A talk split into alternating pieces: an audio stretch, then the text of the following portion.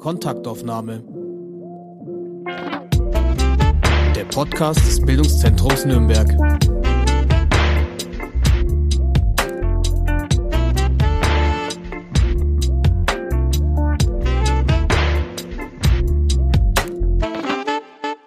Hallo und herzlich willkommen zu einer neuen Kontaktaufnahme. Mein Gast heute ist die Theologin, Pfarrerin, Supervisorin, Pastoralpsychologin und Leiterin der Nürnberger Telefonseelsorge, Birgit Dier. Wie schön, dass Sie heute da sind. Hallo. Hallo, Frau Wassmann. Ich freue mich auch. Sie leiten die Telefonseelsorge Nürnberg. Machen Sie selber auch noch richtig Dienste am Telefon? Nein, das mache ich gar nicht. Ähm, Habe ich auch nie gemacht. Ähm, das machen bei uns tatsächlich ausschließlich die Ehrenamtlichen. Das ist auch bundesweit an sich so üblich, außer in Stellen, die jetzt ähm, personell besser bestückt sind als unsere. Also ich bin hier mit einer Teilzeitstelle und ähm, würde das auch schon rein zeitlich gar nicht schaffen. Und davon abgesehen wäre es, glaube ich, auch eine Rollenvermischung. Also ich habe jetzt andere Aufgaben. Ich bin hm. tatsächlich am Telefon nur zu Ausbildungszwecken, wenn ich zum Beispiel neue Ehrenamtliche begleite und denen so eine Live-Supervision zukommen lasse, dann ähm, höre ich mit und gebe denen hinterher Rückmeldung. Also so muss man sich das vorstellen. Ja, und wenn ich jetzt jemanden Ehrenamtlichen am Telefon hätte, bei der Telefonseelsorge anrufe, wie würde ich dann begrüßt? Ähm, die würden sich melden, entweder ähm, Telefonseelsorge Guten Morgen oder ähm, Telefonseelsorge Nürnberg, sagen auch einige. Also ja, auf jeden Fall melden Sie sich nicht mit Ihrem Namen. Das ist ja eines unserer Spezifika, dass die Ehrenamtlichen am Telefon alle anonym bleiben und auch die Anruferinnen und Anrufer können in der Anonymität bleiben. Das heißt, sie brauchen nicht ihren Namen zu sagen. Manche machen es trotzdem, aber die meisten dann nicht. Ähm, und es wird auch ganz wichtig ihre Nummer nicht angezeigt ähm, auf dem Display nicht bei uns und auch nicht auf der Telefonrechnung. Wenn man sich jetzt zum Beispiel die Nummern ausdrucken lässt von ähm, der Telefongesellschaft, dann würde auch in dem Fall ähm, diese Nummer von uns da rausgenommen, sodass, wenn man das nicht möchte, auch niemand erfährt, dass man bei uns angerufen hat. Ah, spannend. Mhm, genau. Okay. Heute drehen wir den Spieß mal um. Nicht äh, Sie bringen mich zum Reden, sondern ich möchte Sie zum Reden bringen. Ähm, bevor wir über die Telefonseelsorge sprechen, bin ich noch neugierig auf Sie. Ihr Lebenslauf, der sieht in seinen Anfängen so ganz klassisch aus. In Hagen geboren und aufgewachsen, haben Sie in Münster Theologie studiert. Und Sie sind dann nach dem Vikariat, also der Zeit der praktischen Ausbildung, in einer Gemeindepfarrerin geworden. War das immer der Plan, Theologie und dann eine Ortsgemeinde? Ja, also das ist wirklich mein Traumberuf. Und ähm, also meine Eltern behaupten, ich hätte das schon als Kind ähm, immer gesagt, dass ich das machen möchte. Ähm, daran kann ich mich nicht erinnern, aber seit meiner Jugend, in der ich auch in der Kirchengemeinde aktiv war, in der Jugendarbeit, in der Friedensbewegung in den späten 70er, frühen 80er Jahren. Ähm, da war das sehr schnell mein Wunsch, auch ähm, nachdem ich mitbekommen habe, wie unser Ortspfarrer seinen Beruf liebte. Dem durfte ich immer ein bisschen über die Schulter schauen, hatte auch lebenslang Kontakt zu ihm und mich hat das immer begeistert, was er erzählt hat, die Vielfalt jetzt gerade des Gemeindepfarramts. Und ähm, ich habe es auch wirklich die 16 Jahre sehr gerne gemacht. Ja, Sie waren in einem ökumenischen Gemeindezentrum. Was ja. ist dort anders als in einer nur evangelischen Gemeinde? Also ich habe das sehr geschätzt. Sie können sich das so vorstellen, dass wir ähm, mit zwei Gemeinden unter einem Dach lebten, also ähm, ein gemeinsames Zentrum hatten mit gemeinsamen Räumlichkeiten. Nur die beiden Kirchen, die waren allerdings noch jeweils separat in diesem Zentrum, also unter einem Dach. Ähm, aber wir haben eben jede Menge zusammen gemacht. Also eigentlich alles, was ging ähm, Gemeindefest, Gemeindebrief, ähm, viele Gruppen und Kreise. Wir haben regelmäßig ökumenische Gottesdienste gefeiert. Wir hatten mit den katholischen Kollegen auch eine enge Gemeinschaft, haben Dienstbesprechungen gemeinsam gemacht. Und ähm, man hat im Grunde gar nicht unterschieden, wenn man da jetzt Pfarrerin war, ob äh, jetzt evangelische oder katholische Gemeindeglieder einen ansprachen. Ähm, manche äh, katholische Menschen fanden das ganz schön, dass mit mir eben auch eine Frau vor Ort war. Das haben sie mhm. ja nun naturgemäß nicht. Und ich fand es immer ganz nett, wenn sie dann auch immer mal von unserer Pfarrerin sprachen, die Katholiken. Das hat mich gefreut, mich dann ein bisschen adoptiert als Seelsorgerin. Und ähm, ich habe das wirklich sehr geschätzt die Einblicke und die Zusammenarbeit, auch wenn natürlich äh, manches nicht einfach war. Das können Sie sich vielleicht vorstellen. Man war dann doch immer mal traurig, dass ähm, zum Beispiel gemeinsames Abendmahl ja nicht ging und bis heute nicht geht. Ähm, das waren auch so schmerzhafte Punkte. Aber wir haben wirklich immer versucht, nach dem Motto, das zu gestalten, das Glas ist halb voll statt halb leer und wir machen das, was wir können, machen wir gut und gerne zusammen und haben uns auch daran gefreut. Hm. Ja, schön.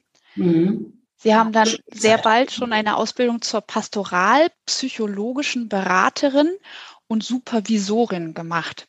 Was ist das eine und das andere, beziehungsweise wo sind die Unterschiede zwischen diesen beiden Berufsbezeichnungen?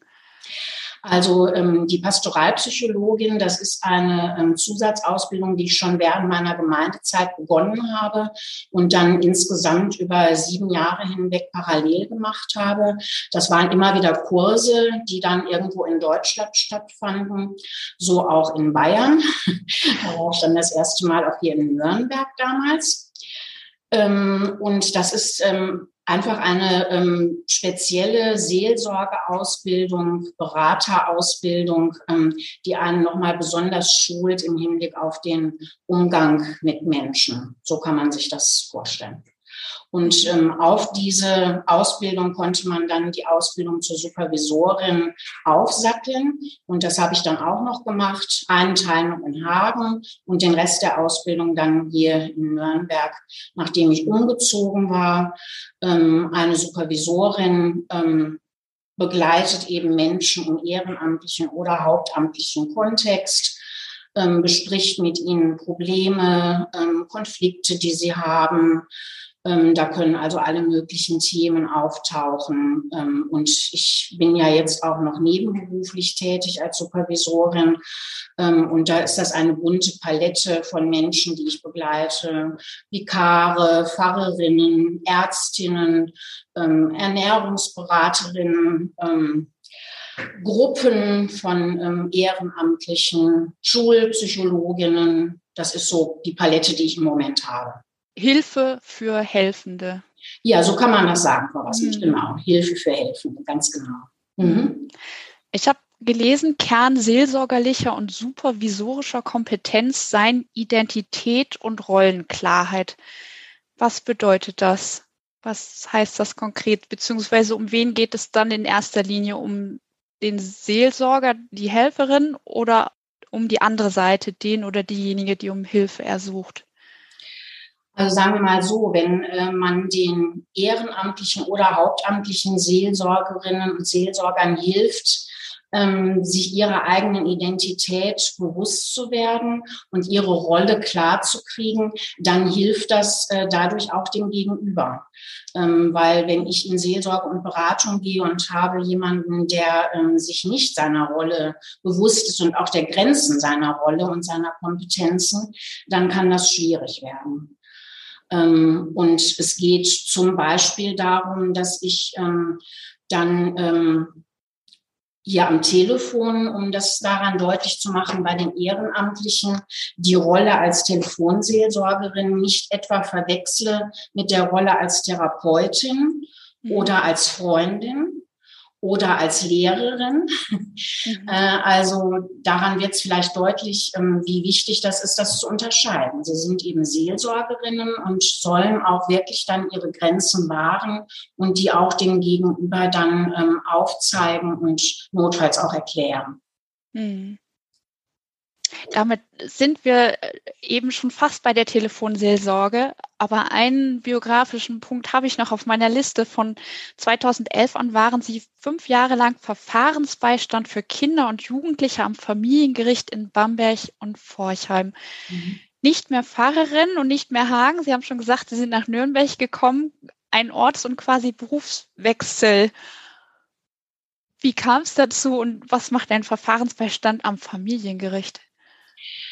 Also es kam dazu, dass ich 2010 ähm, nach Franken gezogen bin, ähm, weil ich mich während einer Fortbildung in Nürnberg in meinen Mann verliebt hatte. Und äh, wir hatten dann sieben Jahre lang eine Fernbeziehung, 430 Kilometer zwischen uns. Ähm, dann noch ich mit dem Gemeindefahramt mit vielen Wochenenddiensten. Also das war ähm, schwierig. Ähm, und wir hatten irgendwann klar, wir wollen ähm, zusammenleben. Wir haben dann auch schon geheiratet, während ich noch in Hagen lebte. Und ähm, von daher bin ich also der Liebe wegen, wenn man so will, nach Franken gezogen. Das Problem war aber, dass die Bayerische Landeskirche keine ähm, Pfarrerinnen und Pfarrer aus anderen Landeskirchen aufnimmt. Hm. Ähm, mittlerweile sind die Türen, würde ich sagen, einen kleinen Spalt offen. Damals war die Tür noch ganz geschlossen, so dass klar war, also eine landeskirchliche Stelle als Pfarrerin würde ich hier nicht bekommen. Und ähm, ich bin dann zunächst hier runtergezogen mit dem Ziel, mich selbstständig zu machen als Supervisorin und als Verfahrensbeistand. Ich komme noch dazu, was das ist. Ähm, und dann hatte sich aber ähm, schon nach ein paar Monaten die Chance ergeben, mich auf die Stelle hier in der Stadtmission zu bewerben. Die suchten eine Pfarrerin mit Zusatzausbildung in Pastoralpsychologie und möglichst auch noch Supervision.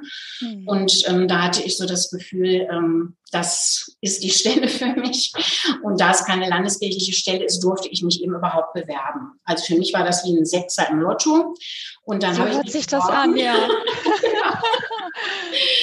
ja. Und äh, dann hat man mich eben auch noch genommen. Das war dann ähm, wirklich eine große Freude für mich, ähm, dass ich auch wieder als Pfarrerin arbeiten durfte. Ich meine, die ähm, Ordinationsrechte, die bleiben einem ja lebenslang erhalten. Ich bin auch nach wie vor übrigens westfälische Pfarrerin und bin ausgeliehen für diesen Dienst hier in der Telefonseelsorge. Ähm, das hat mir am Anfang noch geholfen, weil ich theoretisch auch immer noch in die westfälische Landeskirche zurückkehren konnte. Mhm. Ähm, also das hat man mir so eröffnet. Genau, und Verfahrensbeistand, ähm, auf die Idee bin ich gekommen über eine Freundin, die auch Theologin ist, mit der ich studiert habe. Und die hatte mir etliches davon erzählt. Das hat mich ähm, interessiert und ich hatte dann noch von Hagen aus Kontakt aufgenommen zu einem Familienrichter in Bamberg und der hatte mir versprochen, wenn Sie hier runterziehen vor dir, dann gebe ich Ihnen mal einen Fall und Sie können gucken, was Sie können und ähm, ob wir dann ähm, da häufiger zusammenarbeiten. Also das war so das Packende, was ich hatte. Und ähm, dann wurden eben fünf Jahre daraus zunächst ja noch bevor ich die Stelle hier hatte und dann nebenberuflich noch, ähm, bis mir das irgendwann dann einfach auch rein zeitlich zu viel wurde. Mhm. Ein Verfahrensbeistand ähm, begleitet Kinder, ähm, wenn sie zum Familiengericht müssen, und zwar immer in Fällen, wo das Kindeswohl gefährdet ist. Also zum Beispiel kommt das sehr häufig vor bei ähm, Sorgerechtsstreitigkeiten unter getrennten oder geschiedenen Eltern mhm. oder auch bei Missbrauchsprozessen. Und das Kind bekommt so einen Verfahrensbeistand an die Seite gestellt, der versucht, ähm, die Kindesinteressen in dem ganzen Prozess mit allen Beteiligten zu vertreten. Hm, okay. Ähm, also Anwältin des Kindes, sagt man manchmal, aber eben jetzt nicht im juristischen Sinne, sondern ähm, ja, wenn man so will, im psychologischen Sinne. Mhm. Und ähm, dann fängt man eben an, wenn man den Fall übertragen bekommt, dass man ähm, das Kind kennenlernt, dass man äh, mit Menschen spricht, die mit dem Kind zu tun haben, äh, Erzieherinnen, Lehrer, Lehrerinnen, mit den Eltern natürlich. Ähm, und man ist zum Beispiel, wenn das Kind bei Gericht aussagen muss, dann auch als Einzige zusammen mit dem Richter dabei, damit das Kind dann schon eine vertraute Person hat. Hm. Das heißt eben, wenn man das Kind kennenlernt, versucht man einfach mal erst Kontakt zu bekommen. Ähm, man spielt mit dem Kind, man geht mal mit ihm auf den Spielplatz, um ähm, da so eine Beziehung herzustellen. So können Sie sich das vorstellen. Und man gibt dann hinterher, wenn ähm, die Entscheidung ansteht, auch eine Art Gutachten ab. Das ist jetzt nicht zu verwechseln mit einem psychiatrischen Gutachten natürlich, aber ähm, man muss eben selber auch seine Einschätzung dann äh, kundtun, was man denkt, was für das Kind jetzt gut ist, ob es noch Kontakt zum Vater haben soll oder nicht oder was auch immer dann da gerade ähm, verhandelt wird. Hm. Das stelle ich mir nicht immer leicht vor, also gerade bei das dieser stimmt. Klientel, oder? Ja.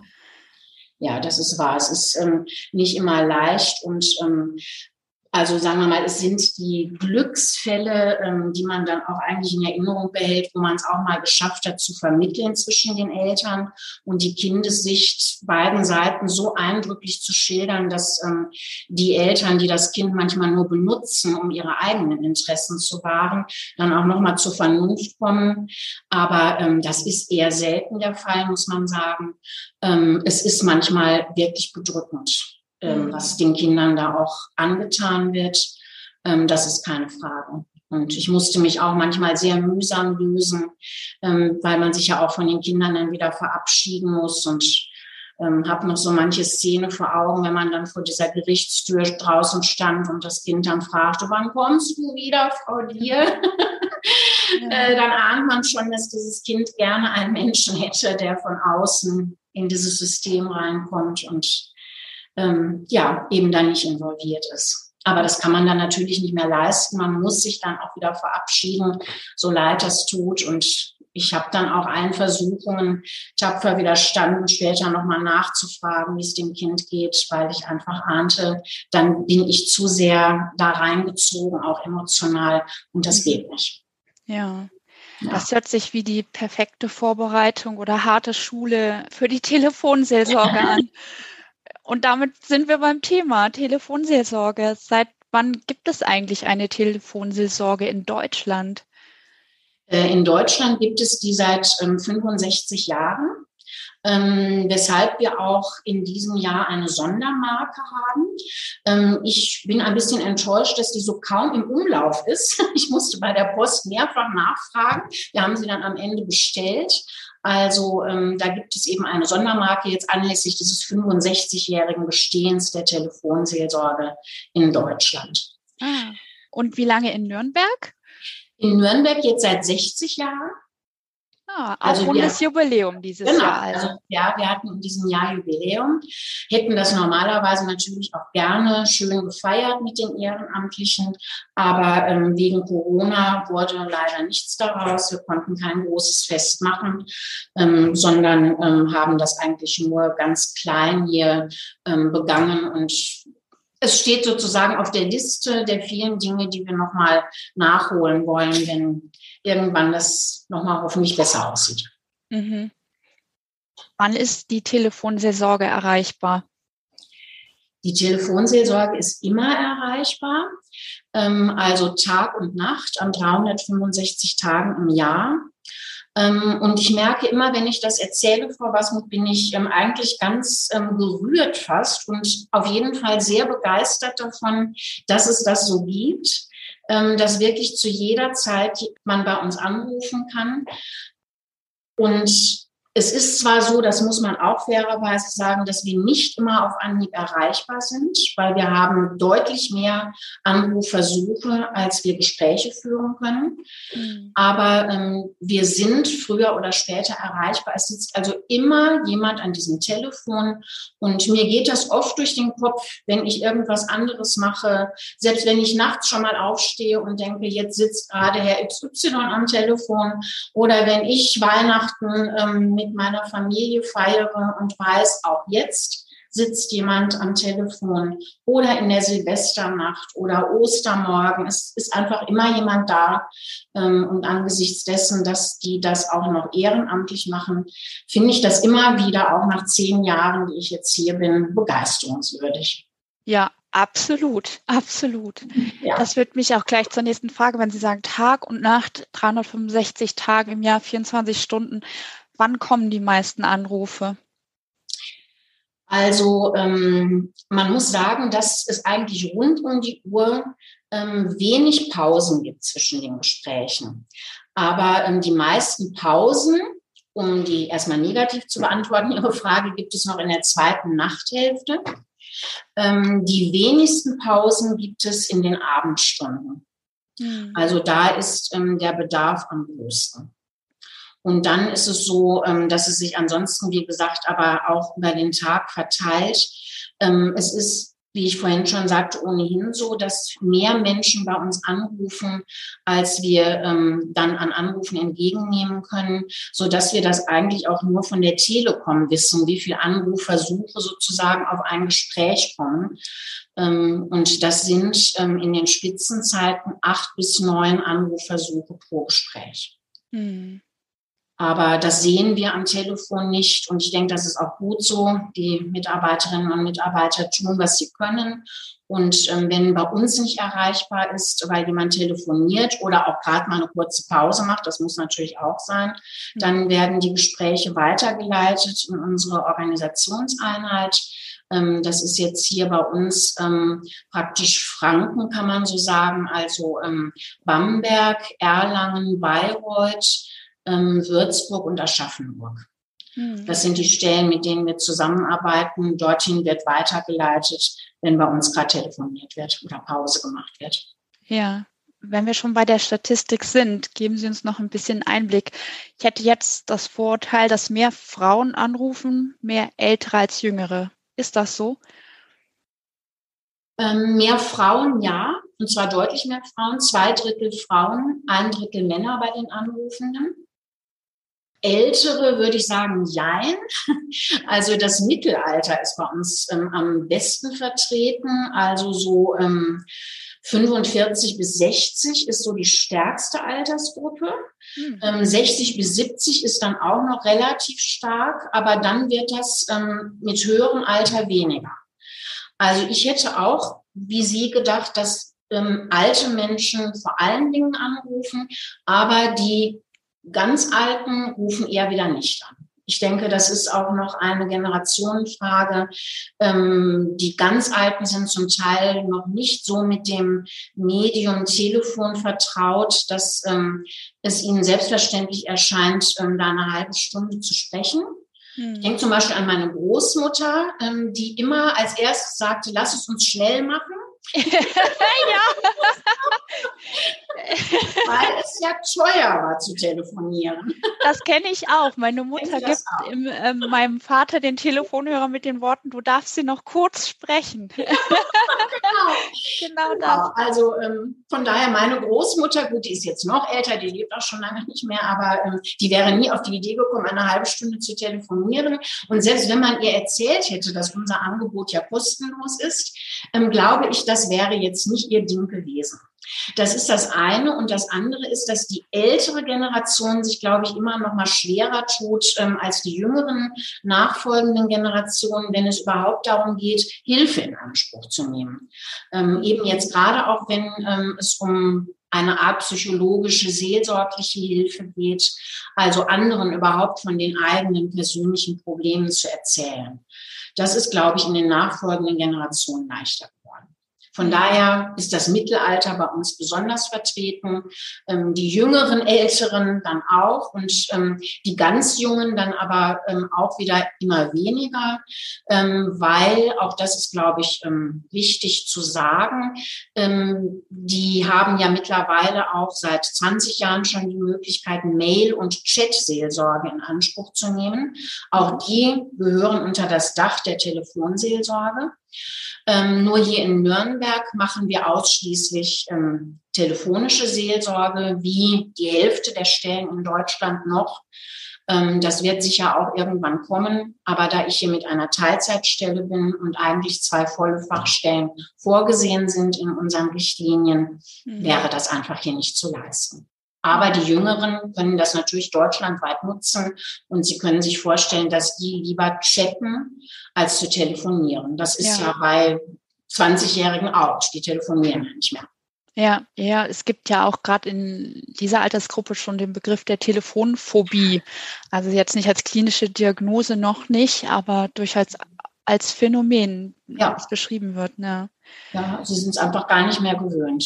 Mhm. Also ich finde es manchmal lustig, meine Stieftochter ist 26, jetzt nicht mehr Jugendliche, aber ähm, die schreibt äh, oder spricht viel mehr Sprachnachrichten.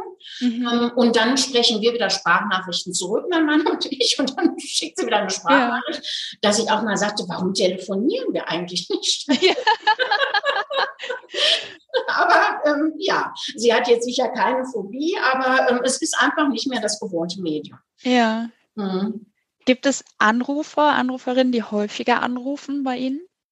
Ja, die gibt es. Und das ist auch eine große Zahl.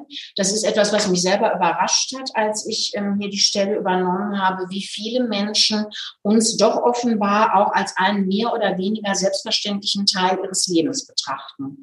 Mhm. Ähm, das sind vor allem auch Menschen, die ähm, sehr einsam sind. Ähm, es sind psychisch kranke Menschen, die oft chronisch krank sind die auch ähm, schon viele, manchmal alle ihnen zur Verfügung stehenden Möglichkeiten ähm, in Anspruch genommen haben, um sich Hilfe zu holen. Und dann sind wir manchmal fast die einzigen, zu denen sie noch Kontakt haben. Also die haben dann manchmal gesetzliche Betreuer, sowas erzählen sie uns dann. Ähm, und dann ist es eben oft so, das weiß ich aber auch noch aus meiner Zeit als Gemeindepfarrerin, dass persönlich schwierige Menschen, Menschen mit psychischen Problemen oder psychisch kranke Menschen einfach auch schwierig im Umgang sind. Oft mhm. jedenfalls. Und dann ähm, vergraulen die manchmal auch alle Freunde, Nachbarn, manchmal sogar die Familie, ähm, so dass sich irgendwann auch alle abgewendet haben, weil es ihnen zu anstrengend geworden ist. Mhm. Und die rufen dann bei uns an und auch manchmal jeden Tag und auch ähm, über Jahre. Also mhm. unsere älteren Mitarbeiterinnen und Mitarbeiter kennen manche Anruferinnen und Anrufer sogar seit Jahrzehnten. Boah. Ja. Okay. Also eine enge Bindung ist da vorhanden. Ja. Dürfen die dann auch mit derselben Person, also demselben Ehrenamtlichen sprechen oder diktiert das allein der Zufall? Das diktiert tatsächlich allein der Zufall, ähm, wer gerade am Telefon ist. Und da sich die Mitarbeiter ja nicht mit Namen melden und sie auch nicht sagen sollen, wann sie wieder Dienst haben, ähm, bleibt es auch weiterhin dem Zufall überlassen. Hm. Also es gibt Stellen, die arbeiten mit Decknamen, zum Beispiel die Hagener Stelle aus, also in meiner Heimatstadt.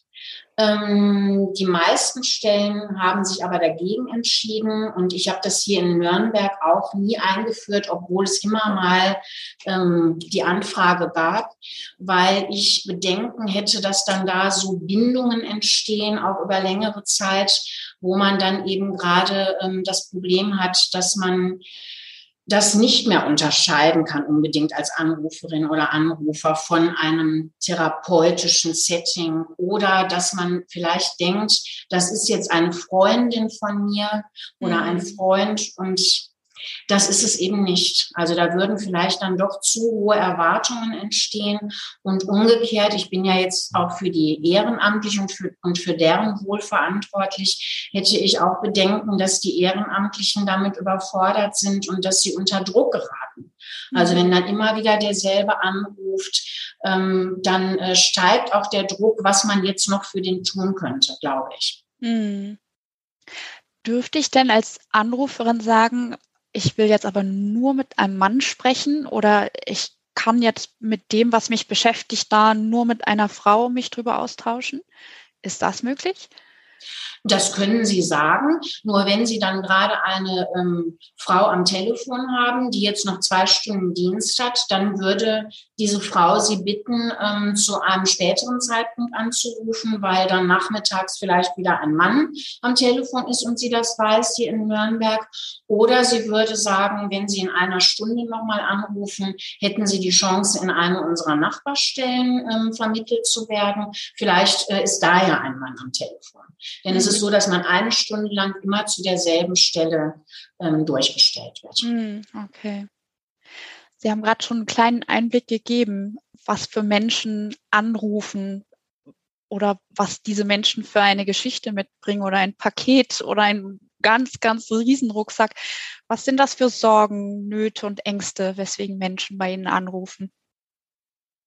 Also ähm, sie sind an sich so vielfältig wie das Leben selbst. Das kann man so sagen. Allerdings gibt es natürlich schon ein paar Spitzenreiter in Anführungszeichen ähm, der Themen. Also was ähm, sehr häufig ist, ähm, sind Beziehungsthemen jeglicher Sorte. Also ähm, Probleme mit dem Partner, der Partnerin, mit den Kindern, ähm, mit Nachbarn, Nachbarinnen, wo es vielleicht Streit gibt, mit Freunden, mit Arbeitskollegen, Stichwort Mobbing. Ähm, Beziehungsthemen sind äh, die größte, eine große Gruppe und die andere Gruppe, die genauso groß ist, ähm, sind Menschen mit psychischen Problemen oder Erkrankungen. Das ist auch etwas, was ich so nicht wusste, bevor ich ähm, mich mit Telefonseelsorge näher befasst habe, dass wir da wirklich auch, kann man so sagen, ein Teil des psychosozialen Versorgungssystems sind. Also ähm, wenn die Therapeuten geschlossen haben oder die Beratungsstellen, ähm, gerade eben auch abends und in der Nacht, dann sind wir bisher die einzigen gewesen, die noch greifbar waren, wenn man jetzt mal von der psychiatrischen Notfallambulanz absieht. Hm. Und seit kurzem ähm, ist ja auch der Krisendienst rund um die Uhr erreichbar, mit dem wir auch eng zusammenarbeiten. Aber das ist ja erst seit kurzer Zeit so, ähm, seit 1.7. Bis dahin hatte der Krisendienst in der Nacht keine Besetzung, sondern die haben auf ihrem Anrufbeantworter an uns verwiesen. Hm, okay. Ja. Also das sind die beiden größten Gruppen. Ja. Und ähm, dann gibt es eben noch jede Menge andere Themen, ähm, körperliche Erkrankungen, ähm, Trauersituationen, äh, Probleme in der Schule, wenn jüngere Menschen anrufen oder oder. Hm. Und ist die Anzahl der Anrufenden immer gleich geblieben, so über die 60, 65 Jahre? Oder merken Sie da auch Zeitgeschehen durch die Jahre? Hat es auch immer mal Einfluss? Ja, also es ist kontinuierlich mehr geworden seit Bestehen der Telefonseelsorge. Allerdings ist es jetzt seit etlichen Jahren ein Gleichstand geblieben. Bis dahin, dass die Anzahl der Gespräche sogar ein bisschen rückläufig ist. Das hängt aber nicht damit zusammen, ähm, dass weniger anrufen, sondern dass die Gesprächsdauer etwas ähm, gestiegen ist. Mhm. Also das kann man bei uns natürlich alles aus der Statistik dann rauslesen, die die Mitarbeitenden selbstverständlich anonym auch am Telefon führen nach den Gesprächen. Wir ähm, führen im Schnitt offenbar etwas längere Gespräche, sodass die Anzahl der Gespräche innerhalb dieser Zeiteinheit dann eben etwas gesunken ist. Mhm. Aber haben Sie zum Beispiel die Pandemie gemerkt? Ja, also die haben wir sehr stark gemerkt. Wir haben ähm, zu Beginn der Pandemie ähm, tatsächlich 25 Prozent mehr Gespräche noch geführt, mhm. deutschlandweit. Mhm. das muss man sich so erklären, ähm, dass etliche Stellen noch eine zweite Leitung belegt hatten, als die Pandemie ausbrach, weil wir natürlich die Hauptamtlichen, die wir auch im Austausch sind, annahmen, dass noch mehr Menschen anrufen. Und so war es auch. Mhm. Ähm, sagen wir mal hier in Nürnberg, ich sagte ja schon, bei uns ist kaum eine natürliche Pause zwischen den Gesprächen. Da hat man das jetzt an der Anzahl der Gespräche nicht mehr groß gemerkt, weil die Mitarbeiter ja sowieso rund um die telefonieren. Ja. Aber deutschlandweit war es am Anfang 25 Prozent mehr hat sich dann aber so langsam wieder ähm, reduziert ähm, bis auf fast ein Normalmaß. Und ansonsten merken wir es natürlich an dem Thema selber, was am Anfang sehr stark war. Bis zu 40 Prozent der Gespräche drehten sich um Corona während des ersten Lockdown. Mhm. Aber auch das ist dann wieder weniger geworden. Und im Augenblick ähm, sind es tatsächlich noch ungefähr fünf Prozent der Gespräche, die sich jetzt ähm, ausschließlich um Corona drehen ich habe den Eindruck, dass es für manche Menschen, so schrecklich es auch ist, auch schon wieder ein Stück Normalität geworden ist, mhm. so dass die Themen, die sie immer schon beschäftigt haben, zum Beispiel die psychisch kranken Menschen, ihre Depression oder ihre Schizophrenie, ähm, da jetzt auch wieder ähm, sich darauf konzentrieren. Ähm, und Corona läuft somit. Mhm wenn Sie so statistisch so gut Bescheid wissen und uns erzählen können, Sie selbst sind Theologin, die Telefonseelsorge wird von der Stadtmission Nürnberg betrieben. Spielt Religion auch eine Rolle in den Gesprächen? Äh, ja, ähm, allerdings zu einem kleinen Prozentsatz. Ähm, das ist auch unter 10 Prozent, dass das ähm, dezidiert eine Rolle spielt. Ähm, aber es spielt eine Rolle und die Statistik hängt natürlich auch davon ab, wie die Mitarbeiter es jetzt einordnen. Also wir können immer drei Gesprächsthemen angeben pro Gespräch, nicht mehr. Mhm. Und das bedeutet, dass ein Gespräch, was sich um verschiedene Themen drehte und wo jemand am Ende zum Beispiel noch darum gebeten hat, ähm, ob man ein Gebet mit ihm sprechen könne, ähm, das wird dann nicht in die Statistik eingehen als Gespräch ähm, mit einem religiösen Thema, wissen Sie? So muss man sich das vorstellen, so dass es sicherlich auch noch mehr ist als diese unter 10 Prozent, aber es ist jetzt keines der Hauptthemen bei uns. Mhm. Also ähm, das äh, auf keinen Fall. Wir heißen ja Telefonseelsorge und sind, wie Sie sagen, eine diakonische Einrichtung ähm, von der evangelischen Kirche hier in Nürnberg mitfinanziert. Aber das bedeutet nicht, dass die Menschen, die bei uns anrufen, jetzt alle ähm, etwa einen kirchlichen Hintergrund hätten oder auch nur wüssten, dass wir kirchlich ähm, bezahlt werden. Ähm, sie ähm, haben oft ganz andere Themen, sind konfessionslos oder wollen vielleicht auch ihren Frust über die Kirche loswerden. Also das mischt sich bunt. Hm. Also das wäre so meine Anschlussfrage. Rufen Menschen an und sagen, hier, ich habe so ein Unglück, ähm, wo ist jetzt euer Gott? Das kann vorkommen. Und auch auf so etwas bereiten wir dann vor in der Ausbildung ähm, oder besprechen das auch. Aber ähm, das ist jetzt nicht so, dass das jeden Tag vorkäme. Mhm. Aber ich kann mir denken, dass jetzt jemand, der kirchlich sozialisiert ist, eher nochmal in der Telefonseelsorge anruft, weil Seelsorge natürlich ein kirchlich besetztes Wort ist, auch wenn wir da jetzt kein Patent drauf haben, mhm. ähm, als jetzt in einer städtischen Beratungsstelle, denke ich mal. Aber wie gesagt, das ähm, mischt sich und ähm, es wird sowohl als auch in Anspruch genommen. Und ich denke, das ist auch gut so. Ja. Wir haben jetzt viel über die Menschen gesprochen, die anrufen. Ich habe gelesen, allein in Deutschland sind das über 1,2 Millionen Menschen, die sich an die Telefonseelsorge wenden. Dahinter stehen aber 6500 freiwillige Engagierte. Ich möchte gern über diese Menschen sprechen. Wie viele Ehrenamtliche sind es bei Ihnen im Nürnberger Team? Was sind das für Menschen? Welche Hintergründe oder Motivationen bringen Sie mit? Also zunächst mal von der Anzahl. Wir haben 74 Ehrenamtliche im Augenblick und davon sind 68 am Telefon. Das heißt, es gibt ein paar, die gerade aus verschiedenen Gründen eine Pause machen, zum Beispiel krankheitsbedingt. Es sind bei uns hier zu etwas über 80 Prozent Frauen und äh, knapp 20 Prozent Männer.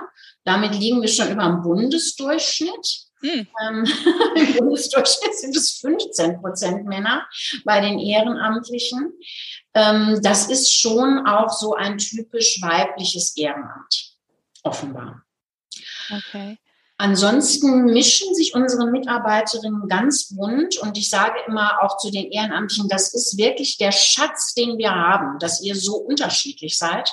Also wir haben alle möglichen Berufe, sowohl soziale Berufe als auch rein technische Berufe, Männer, die ähm, hauptberuflich nur am PC sitzen ähm, und sagen, ich will in meiner Freizeit einen Kontrapunkt haben aber auch Menschen, die ähm, hauptberuflich ähm, auch schon Seelsorge und Beratung gemacht haben und dann etwa im Ruhestand das auch weitermachen möchten.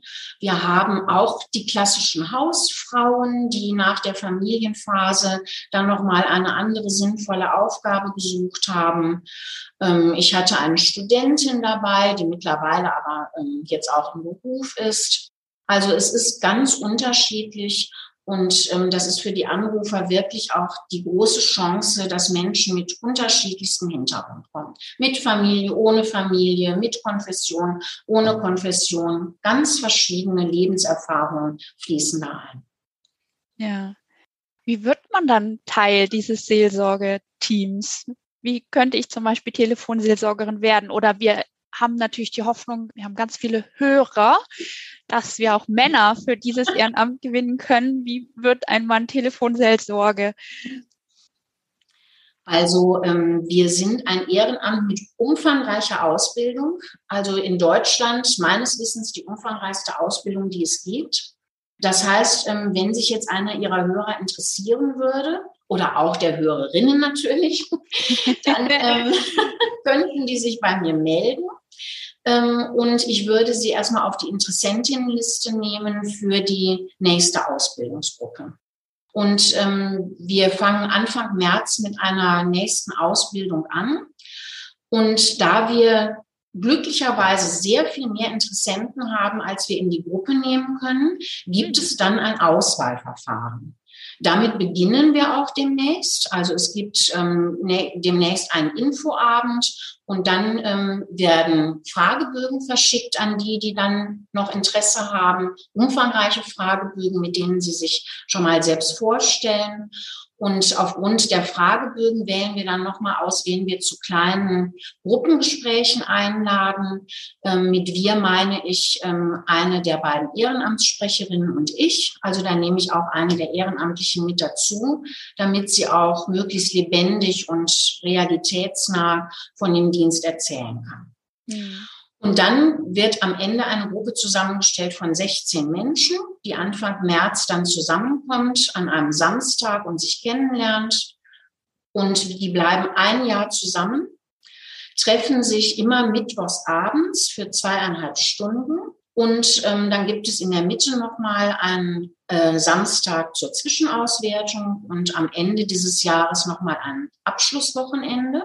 Ähm, man kommt auf etwa 40 Abende in diesem Jahr hm. Und zusätzlich, das muss man immer dazu sagen, weil es auch nochmal ein großer Zeitfaktor ist, kommen noch zehn Hospitationen am Telefon. Mhm. Und das bedeutet, dass ähm, die Azubis, wenn ich sie so nennen darf, dann bei ähm, erfahrenen Telefonseelsorgerinnen und Telefonseelsorgern erstmal zuhören. Die Anrufer werden selbstverständlich um Einverständnis gebeten. Und die übernehmen dann im Laufe der Ausbildung nach und nach eigene Gespräche unter Anleitung. Und diese Hospitationen werden dann an den Ausbildungsabenden auch wieder ausgewertet. Also das sind so die beiden Säulen, die theoretische Ausbildung und die praktische am Telefon. Wobei man sagen muss, die theoretische Ausbildung ist auch nicht wirklich rein theoretisch, sondern hat immer nur theoretische Anteile ähm, weil wir auch sehr viel selbsterfahrungsbezogen arbeiten. Ähm, da kommt zum Beispiel, glaube ich, zum Tragen, dass ich ähm, KSA-Supervisorin bin, also diese klinische Seelsorgeausbildung gemacht habe. Und wir davon ausgehen, dass wir ja mit unserer Person arbeiten. Mhm. Und wir machen auch während der Abende viele ähm, Übungseinheiten, also sprich Rollenspiele, ähm, wo zwei Stühle mit dem Rücken aneinander stehen und man übt telefonieren, sprechen mit einem Menschen, den man nicht sieht. Und die Gruppe sitzt drumherum und gibt Rückmeldung immer wieder. Das ist erst gewöhnungsbedürftig, aber ist ein ganz wichtiges ähm, Element der Ausbildung. Ähm, alle sagen hinterher, wir haben die Rollenspiele zwar nicht geliebt, aber wir haben am meisten dadurch gelernt. Hm. Also ein Ehrenamt, was einem nicht geschenkt wird, wahrlich nicht, auch aus dem, was man zeitlich investieren muss, aber Sie haben keine Nachwuchssorgen. So Nein, wir haben hier in Nürnberg keine Nachwuchssorgen. Also es ist eher im Gegenteil so, dass wir einen regelrechten Run haben. Also ich habe im Moment tatsächlich 70 Interessentinnen und Interessenten. Wow. Ja. Super. Und ähm, es werden sicher auch noch über den Winter einige mehr werden. Das soll Ihre Hörerinnen und Hörer aber bitte nicht abschrecken, sich zu melden, wenn Sie jetzt den Eindruck haben, das könnte was für mich sein. Ja. Ähm, denn wir stellen dann oder ich dann am Ende die Ausbildungsgruppe so zusammen, dass sie möglichst disparat ist. Also, dass wir da auch wieder Jüngere und Ältere haben, verschiedene Berufe möglichst mischen. Also ähm, auch da wieder achten wir darauf, dass unsere Anruferinnen und Anrufer auf verschiedene Berufe und Lebenswelten treffen. Hm. Sie haben gerade schon ein bisschen erzählt, was so Teil der Ausbildung ist. So ein Gespräch, wie muss man sich das vorstellen? Also so vor allen Dingen auch die Rolle, die man hat. Sie haben ja ganz klar gesagt, das ist eine, eine Grenze. Ich bin kein Therapeut, ich bin keine Lehrerin, ähm, ich bin keine Freundin. Stellt mir vor, ich bin vor allen Dingen Zuhörerin, oder? Ja, das stellen Sie sich richtig vor. Und ähm, wenn Sie sich das so vorstellen, wären Sie zum Beispiel schon gut geeignet, wenn Sie mir das so erzählen. weil ähm, Zuhören ja gar nicht so einfach ist. Und ähm, weil viele auch denken, es ginge nicht so sehr ums Zuhören, sondern es ginge eher darum, Ratschläge zu geben. Und darum geht es eben tatsächlich weniger. Es geht in erster Linie darum, erstmal gut zuzuhören. Auch das lernt man bei uns in der Ausbildung. Dem anderen auch das Gefühl zu geben, das ist bei mir angekommen, was du mir erzählst. Und ich nehme das empathisch, also einfühlsam entgegen. Ich spiegele dir auch ein Stück, ähm, was davon bei mir ankommt, auch gefühlsmäßig. Ich nehme es möglichst ähm, akzeptierend und wertschätzend entgegen. Und ich bleibe dabei möglichst authentisch. Also ähm, ich sage dir, wenn du mich danach fragst, durchaus auch schon mal, was ich dazu denke, allerdings in Grenzen. Mhm. Und damit haben wir schon drei ganz wichtige Grundhaltungen beschrieben. Wer sich auskennt, ahnt es schon, die von Carl Rogers stammen. Also Authentizität, Akzeptanz und Empathie. Und ähm, hinzu kommt dann bei uns in der Ausbildung noch ähm, als weitere Grundhaltung die ähm, Ressourcenorientierung, also dass wir wirklich auch versuchen, ähm, möglichst mit dem zu arbeiten, was positiv vorhanden ist beim Gegenüber und jetzt nicht defizitorientiert arbeiten und schon gar nicht analytisch. Das würde uns ja überfordern. Hm wirklich ein, ein schwieriger Job, finde ich. Also wirklich gutes Zuhören, so wie Sie das beschrieben haben, finde ich wirklich, ähm, also desto mehr Respekt äh, empfinde ich jetzt, desto mehr für Ihr ehrenamtliches Team, muss ich wirklich ja. sagen. Sie haben es gesagt, zuhören auf der einen, aber eben manchmal doch auch vermitteln an Beratungsstellen oder anderes. Mhm. Wie finden Sie da die richtigen Ansprech Partner. Also ich stelle es mir so vor, dass es auch nicht immer eindeutig ist, wo welche Hilfe für welchen Menschen die richtige ist. Das stimmt und das ist tatsächlich ein ganz äh, wichtiger Teil unserer Arbeit, was Sie sagen, also ähm, an andere Stellen zu verweisen. Das lernen unsere Teilnehmerinnen und Teilnehmer an der Ausbildungsgruppe zunächst, indem wir ihnen das psychosoziale Versorgungssystem in Nürnberg und Umgebung intensiv vorstellen. Und sie haben dann später am Telefon einen dicken Ordner daneben stehen, wo stichpunktartig alphabetisch geordnet man auch nachschlagen kann. Also unter A wie Arbeitslosigkeit, ähm, äh, über S wie Schwangerschaftskonflikt bis ähm, zu Z wie ähm, Zwistigkeit in der Familie. Ja. Und dann können Sie also ähm, die Adresse und die Telefonnummer rausgeben und ähm, können vor allen Dingen ermutigen, jetzt auch mal andere Hilfe in Anspruch zu nehmen. Dazu äh, besuchen wir auch manche Beratungsstellen äh, während der Ausbildung, damit die künftigen Ehrenamtlichen auch ein Bild davon bekommen, wie arbeitet so eine Stelle. Sie lernen dann auch die dortigen Leiterinnen und Leiter zum Teil kennen. Mhm. Und ähm, dadurch sinkt, glaube ich, auch die Schwelle, wirklich sowas zu vermitteln. Ja. Ja. Ansonsten gibt es äh, in unserem Computer, der ähm, am Arbeitsplatz steht, auch noch eine Funktion innerhalb unseres Statistiksystems, die man aufrufen kann, wo man sich sowohl in Nürnberg als auch in jeder anderen Stadt in Deutschland dann ähm, entsprechende Beratungsstellen ähm, rausholen kann. Hm. Ich erinnere mich, ein Freund unserer Familie, der hat in der Telefonseelsorge gearbeitet und ich erinnere mich deshalb so gut daran, weil eigentlich das immer so ein bisschen so unter diesem, ah, das darf eigentlich niemand wissen, ähm, gehandelt wurde. Und seitdem war dieser Job sozusagen für mich spielt in der Liga von Geheimagentin, also sowas ganz, ganz Besonderes. Ähm, also sprich dieses Anonymitätsprinzip, was Sie ja schon mehrfach jetzt erwähnt haben, Sie haben davon gesprochen, es ist Schutz für diejenigen, die anrufen, aber ja eben auch Schutz für die, die als Ehrenamtliche arbeiten. Warum ist das so wichtig, dieses Grenzen ziehen oder wo gelingt das vielleicht auch mal nicht? Also da sprechen Sie ein Thema an, was in den letzten Jahren auch auf Bundesebene viel diskutiert wird, was auch hier die Ehrenamtlichen vor Ort immer mal wieder ansprechen, wie sehr man denn in der Anonymität bleiben muss, das ist manchmal schwer einzusehen. Ich finde, es ist auch manchmal ein bisschen schade, weil man eben dieses Ehrenamt, was ja einem viel abverlangt, wie Sie zu Recht gesagt haben, ähm, eben wenig mal in der Öffentlichkeit auch erwähnen oder zeigen darf. Ja, mhm. also andere Ehrenämter, Feuerwehr etc.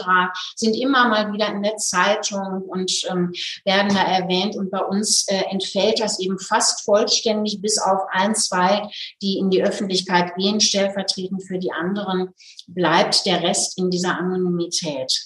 Und da bewegt sich auch was, würde ich denken. Es ist ähm, nicht mehr ganz so streng wie früher.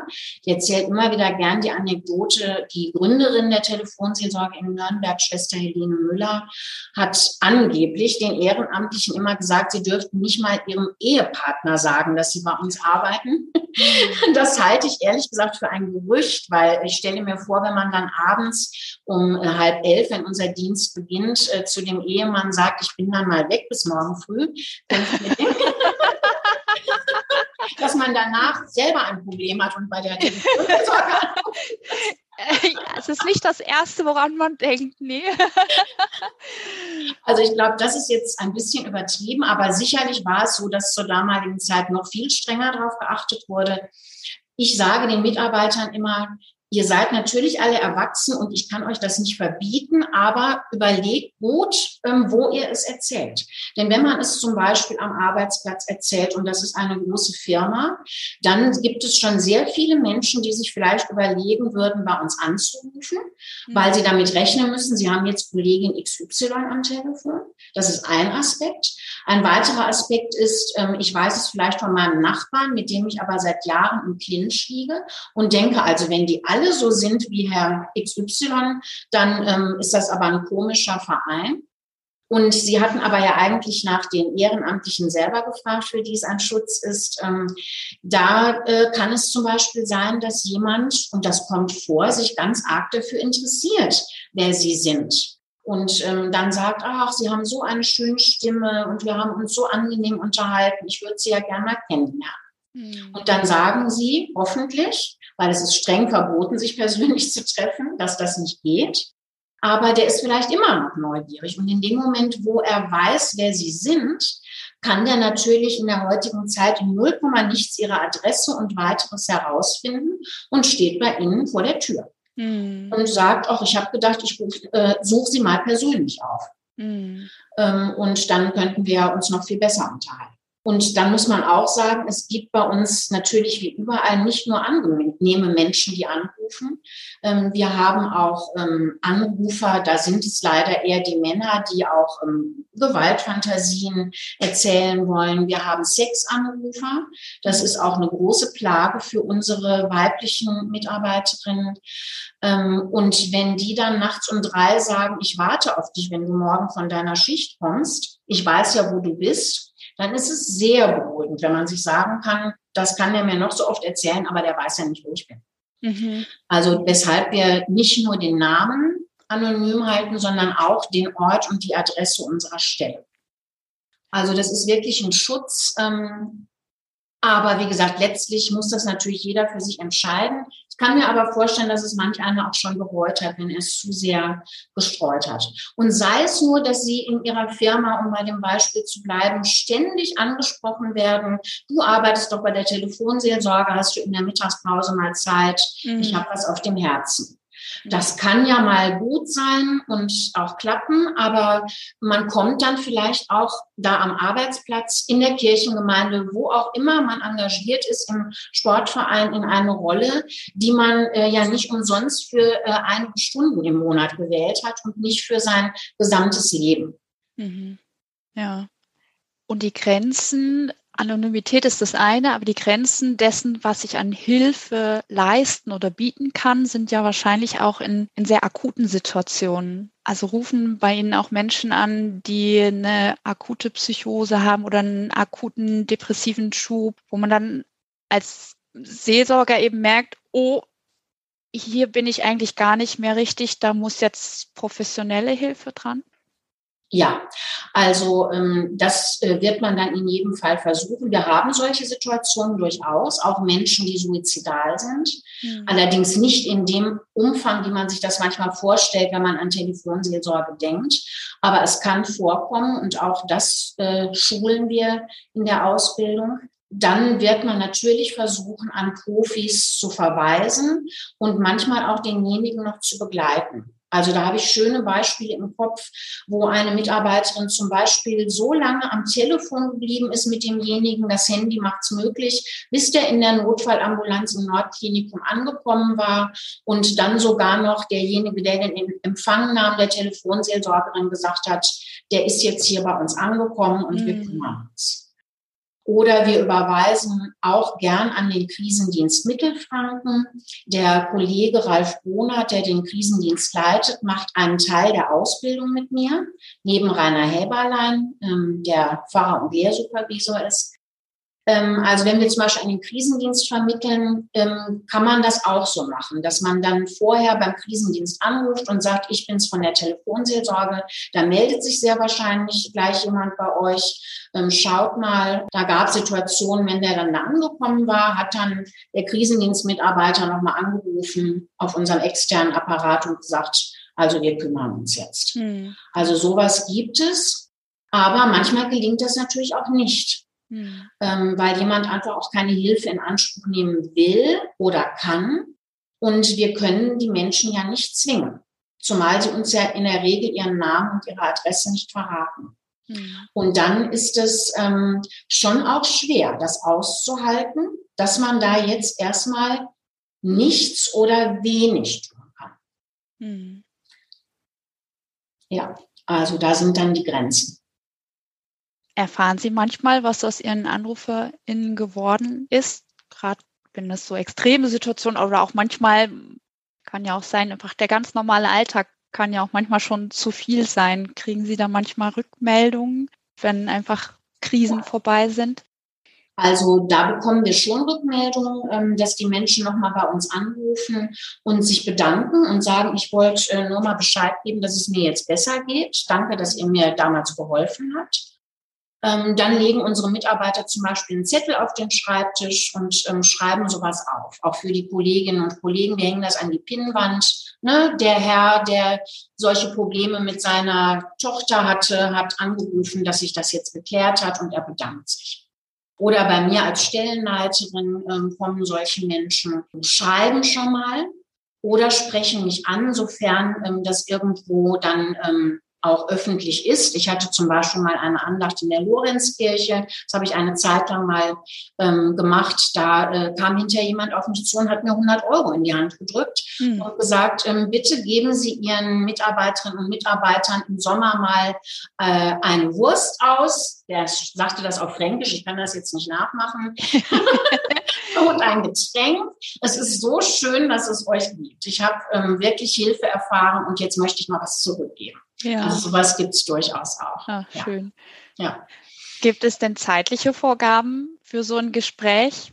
Oder wie beenden Sie elegant ein Gespräch, wenn Sie merken, oh, jetzt, ich, ich kann vielleicht auch einfach nicht mehr. Es ist zu, zu lang oder es, es, es laugt mich aus als Seelsorger, Seelsorgerin. Also ähm, es gibt erstmal einen Durchschnittswert, an dem man sich das verdeutlichen kann. Das sind so ähm, circa 25 Minuten. Und daran sehen Sie schon, es gibt Gespräche, die deutlich kürzer sind. Es gibt aber auch Gespräche, die deutlich länger sind.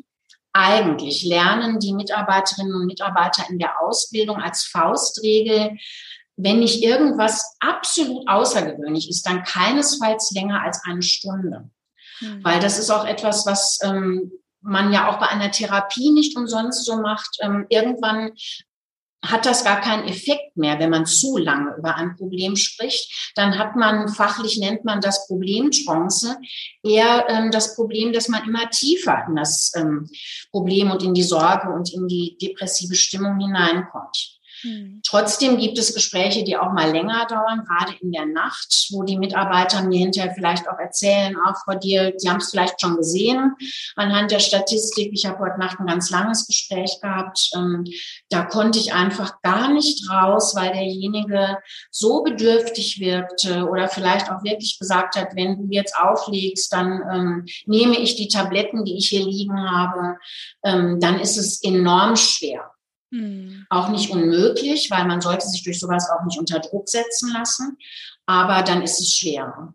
Und ähm, wie Sie gesagt haben, ein Gespräch ähm, elegant zu beenden, das ist eine der größten Schwierigkeiten. Hm. Also das üben wir sehr in der Ausbildung. Ich weiß aber auch von langjährigen Mitarbeitern und Mitarbeiterinnen, dass das immer wieder schwierig ist. Mhm. Ähm, das ist ja auch ganz klar. Viele Menschen hätten gern noch mehr Zeit von uns. Und ähm, dann wird man zum Beispiel damit argumentieren, was Sie ansprachen.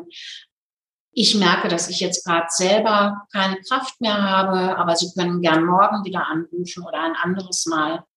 So etwa hm. würde man tatsächlich mit der eigenen Befindlichkeit argumentieren und vor allen Dingen eben versuchen, dass das wertschätzend ist und man jetzt nicht etwas in der Richtung sagt, ähm, also wir drehen uns doch jetzt nur noch im Kreis oder ähm, also Sie haben ja jetzt gar nichts Neues mehr erzählt. Deswegen ist das jetzt doch mal an der Zeit, es zu beenden. Also sowas wird man natürlich vermeiden.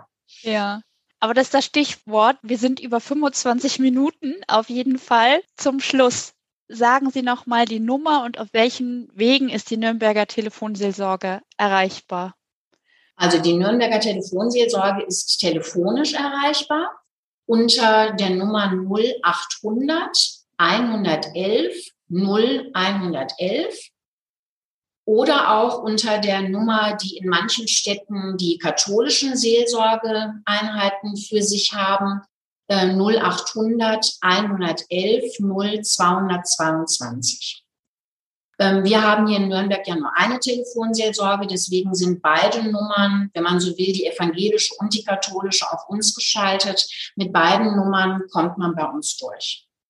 Und wenn man jetzt Mail- oder Chat-Seelsorge möchte, dann ähm, geht es nicht in Nürnberg direkt, dann sollte man die bundesweite Adresse aufrufen, einfach www.telefonseelsorge.de. Birgit Dir, ich danke Ihnen sehr für das Gespräch. Danke für Ihre Arbeit und dass der vielen, vielen Ehrenamtlichen, der 74 Menschen, die hinter Ihnen stehen, die zu jeder Tages- und Nachtzeit, egal ob Werktag oder Feiertag, sogar an Weihnachten Dienst tun, 365 Tage im Jahr, 24 Stunden jeden Tag. Das ist so ein großes, großes Dankeschön wert. Das ist so unglaublich wertvoll. Danke Ihnen, danke Ihrem Team. Bleiben Sie gesund und alles Gute. Dankeschön. Ich gebe das gerne weiter und ich wünsche Ihnen auch alles Gute. danke. Tschüss.